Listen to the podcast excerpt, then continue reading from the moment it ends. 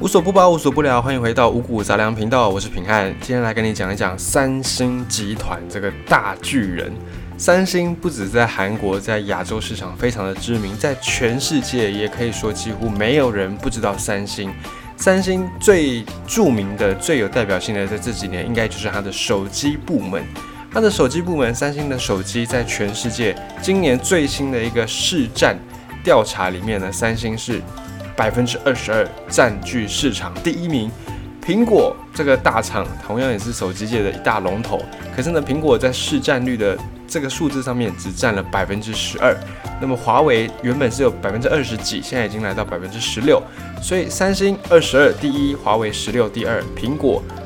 百分之十二，第三，然后小米占了百分之十一，剩下的才是其他的各家厂牌一起合计的。所以三星在手机这边的实力是毋庸置疑的。而且三星集团它作为一个跨国的国际跨国的大集团。它的产业触角也横跨了非常非常多的领域，包含三星电子、三星电机、三星物产、三星重工、三星生命，而几乎可以说你所有的一生大大小小的事情呢，都可以跟三星有所连接。而且呢，在两千零六年那个时候，十几年前，如果你把整个三星集团当成是一个国家来看。三星集团是全世界第三十五大经济体，它是大于阿根廷，比整个阿根廷所有的财产加起来都还要有钱，所以富可敌国是真的。三星的证明了这个事情。那么三星这个传奇企业，它是怎么诞生的呢？它是怎么样起家的呢？你会不会有点兴趣？尤其现在三星的掌门人李在镕，他曾经也宣布说，他不会再让他的子女来继承三星。所以现在，尤其是前阵子，三星的前任会长，呃，等于是他们的董事长，在不久前才刚刚过世。那么李在镕接班之后，对整个三星，诶，可能又会有什么样的变化呢？首先，我们先来讲一下三星跟韩国之间的关系。网络上有流传一个说法，三星是韩国的，韩国是三星的。具体一点来讲，如果你把韩国整个国家当成是一个上市公司，那三星就是这间公司最大的股东，它有五分之一的股份哦，百分之二十的这个股权。那在一间公司，如果你有百分之二十的股权，其实你讲话已经可以蛮大声的，你甚至呢或多或少对这间公司有一点点决策权。不要说一点点了，你基本上就是可以有这家公司的决策权或者是一些人事权利。所以把韩国当成一间公司，三星对于韩国的影响力是非常巨大的。这样的一个集团，这样的一个现象，我们给它一个名称，叫做财阀。我以前呢有拥兵自重，有一定的兵力，有一定的军事力量的人，我们会叫他军阀。那不用军人，不用军队，靠着钱哦，用资本就可以把你玩到一个不行的，我们就叫财阀，财产的财，财阀。三星这个超级财阀呢，最早最早起源自一个李秉哲的人，啊，就是现在的接班人，三星的集团掌门人李在镕，他的阿公，他的爷爷李秉哲。李秉哲他出生的时候呢，诶，其实家庭的环境还不错。二十岁之前，他基本上生活无忧无虑。啊，国中的时候就娶老婆，高中就当爸爸哦。这个数字，这个年龄，你放到现在来看呢，都是有点不可思议。二十岁之后，李秉哲他虽然出身富裕，然后这个二十岁之前呢，都是有点在玩呢，啊，在游手好闲、浪流连。可是呢，他本身天资也不错。他后来考到的日本的早稻田大学，只是呢，他去日本念书的时候，因为不适应日本的气候哦，所以呢，后来就休学，呃，辍学回到韩国来继续养病。而在日本得到这个气候不舒服的病呢，哎，回到韩国就好了。病好了之后，他也没有继续要回到日本继续读书的意思，他就真的又继续的冷流连、浪流连。然后呢，某一天晚上，他就看着自己熟睡的老婆、熟睡的三个小孩，然后再看看自己啊，一事无成。哦，虽然好像已经娶妻生子、成家了，可是还没有立业，对不对？成家立业对一个人来说呢，哎，这还是蛮重要的。在以前那个时代。对一个男生来说，你在社会上，纵使你成家，可是你没有自己的一番事业，你好像就不能够算是成功。于是呢，李秉哲他就浪子回头，开始创业。我们刚才有讲到，他后来有考到，他在早前二十岁那时候，还有考到日本的早稻田大学，所以代表呢，他本身其实是聪明的，他是有资质的。啊，第一次创业，他就跟爸爸跟家里面借了一笔钱，因为家里环境也不错，借了一笔钱，就跟几个朋友合开了一家粮食加工厂，跟我们的王永庆经营之神有点类似，都是跟米啊、跟粮食有关系的。好，这个李秉哲就开了一家粮食加工厂，因为他本身资质也不错，而且他之前也是有念过书的，所以他第一次创业，整体来说没有什么太大问题。可是呢，那个时候那个大时代之下。日本军队全面侵华，然后那时候日本的军国主义，所以这次的创业也是受到影响，最后就失败了。可这个失败并不是李秉哲本身不善经营，而是因为整个大环境、整个大时代是如此。所以他创业失败之后，他并没有一蹶不振，他就赶快在考察，然后发现哎战争影响的关系，那时候呢很多很多平民百姓物资都非常的缺乏，甚至你有钱你也不一定买得到物资。他就看到了这个市场的缺口，他就成立了三星商会。这个三星商会做什么呢？就专门向中国东北这个地方出口蔬菜啦、出口水果啦、出口鱼啦，哦，农产品就对了。那农产品它有个特性，就是它的利润可以很高，可是它的成本呢，并不算太高。哦，这个你去产地买，可能都是几块钱、几块钱，可是因为运送到一个没有产这些粮食的地方，所以它的利润就可以拉到很高。一开始三星商会就是在做这种低买高卖的事情，贸易的事情。与此同时呢，他也不断的在找寻新的触角。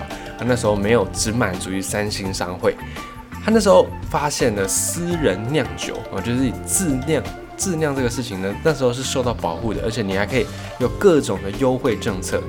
那那个时候刚好有一家日本人经营的朝鲜酒酿内部发生了分裂，公司内部有一些纷争，啊，想要赶快低价卖出。李秉哲也刚好捡到这个机会，用很便宜的价钱就把这个朝鲜酒酿给他收了，给他收下来。收下来之后呢，他把这个朝鲜酒酿的行业的事业交给他以前的同学，啊，这个同学叫做李顺根。也是姓李，李氏宗亲，反正就交给这个同学让他去打理。那李秉哲自己就专心的去发展三星商会的业务，然后让三星商会在整个商场商界变成了一个后起之秀。好，想说这次经营应该比较顺利了吧？没想到朝鲜战争爆发了，战争又来了，他的三星商会又受到影响，再次的陷入了绝境当中。就在他陷入绝境的这个时刻，人生第二次很艰难的这个时刻，他看那个同学李顺根，他之前不是被叫去经营朝鲜精酿吗？朝鲜精酿是有赚钱的，赚了多少？赚了三亿元。李顺根就把这个三亿元交给李秉哲，有点像是在报恩的这样的感觉，所以三星的事业得以绝处逢生。李秉哲当然也没有让他的同学失望。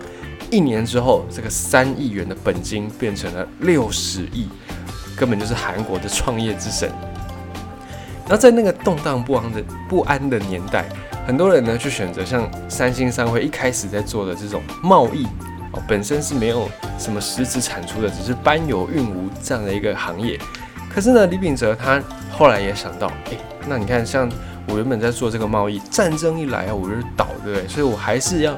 有一个实业，要有一个实体的东西，我不能够诶永远都在做这种贸易啊，或者是什么金融啊，这样人家掐住我的命脉，我就什么都做不了。所以呢，他就投身进入实业界，他建立了韩国第一家大型的制糖工厂，还有第一家毛织厂，就是跨足了糖业，跨足了纺织业。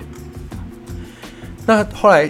三星这个集团呢，也不断的、不断的发展、发展。韩国经济高速的发展，李秉哲他也跟着国家的趋势跟政策，在六零年代开始踏入了化工行业，呃，七零年代跨入电子行业，反正就是国家做什么，国家推什么政策，我就跨足什么。于是到现在，你可以看到三星集团已经是一个非常非常大的大巨人，甚至是一个商业帝国。好，商业帝国形成之后，哎，当理所当然的一定会有一些接班的问题，毕竟人呢是没有办法长生不死的。李秉哲当然也面临到了接班的问题。李秉哲他自己辛辛苦苦打下的天下，这个三星集团到底要给谁呢？他膝下有五个女儿，三个儿子。那不用说，在那个年代，在韩国的文化，家族企业要传承，绝对是考虑儿子，除非是万不得已，可能是像之前的日本皇室这样，因为没有男性的接班人，所以有一度日本皇室考虑要修法，可能改成。日本皇室的女成员公主也可以即位变成天皇，哎，不过后来呢，就是亲王这边然后有生了一个男生，所以这件事情就被搁置在那里，没有人再继续讨论了。那在三星这个大企业、这个大帝国，当然也是面临到接班问题，他们也是优先考虑三个儿子。这三个儿子呢，老大叫做李梦熙啊，老二叫做李昌熙，老三叫做李建熙。孟昌建，好，这三个人，等一下是故事的一个主角，我们稍后再来聊。三个儿子之外，还有五个女儿吗？这五个女儿难道什么都没有吗？难道身为李秉哲这个韩国经营之神的女儿，一点好处都没有吗？这么可悲吗？当然没有这样子。这几个女儿呢，三星集团哦，还是有一些企业，还是有一些这个公司交给了这个女儿。那这个女儿呢？你要说他们是不幸，他们也没有到不幸。你要说他们幸运，哎，好像也还不错。因为女儿不被考虑要接班嘛，所以这五个女儿呢，哎，有东西有公司可以接手就不错了，我就不用再去思考要怎么夺权，怎么样去拿到这个继承权。所以你要说他们信或不信，嗯，看你从什么角度来去理解。那大女儿呢？她就继承了三星旗下的高丽医院啊，还有泉州造纸，反正就是继承了三星集团里面其中的一些行业。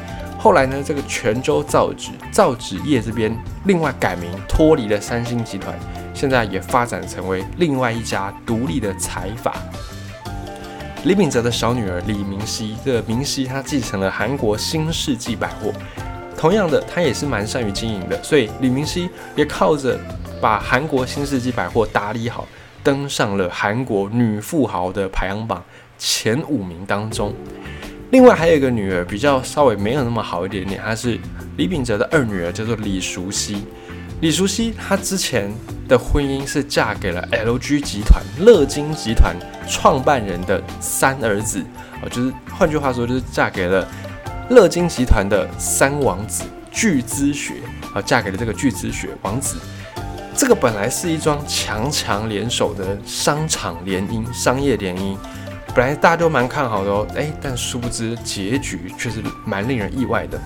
三星跟 LG 两家公司现在都在电子这边有一些产品，可是，在七零年代之前，三星是卖糖的，卖一些纺织品的，卖牙膏、卖肥皂，我卖就呃就是卖糖跟纺织品。那乐金 LG 这边是卖牙膏、卖肥皂，所以这两间公司本来是没有业务的冲突。可是呢，随着不断的发展，这两家集团都开始走入了电子行业，开始发展这个电子产业。于是呢，两家公司就有了非常大的利益冲突。那这个李淑熙刚才讲的李秉哲的二女儿李淑熙，对于三星这边来说，哎，那你就是嫁出去的女儿，你就是泼出去的水了。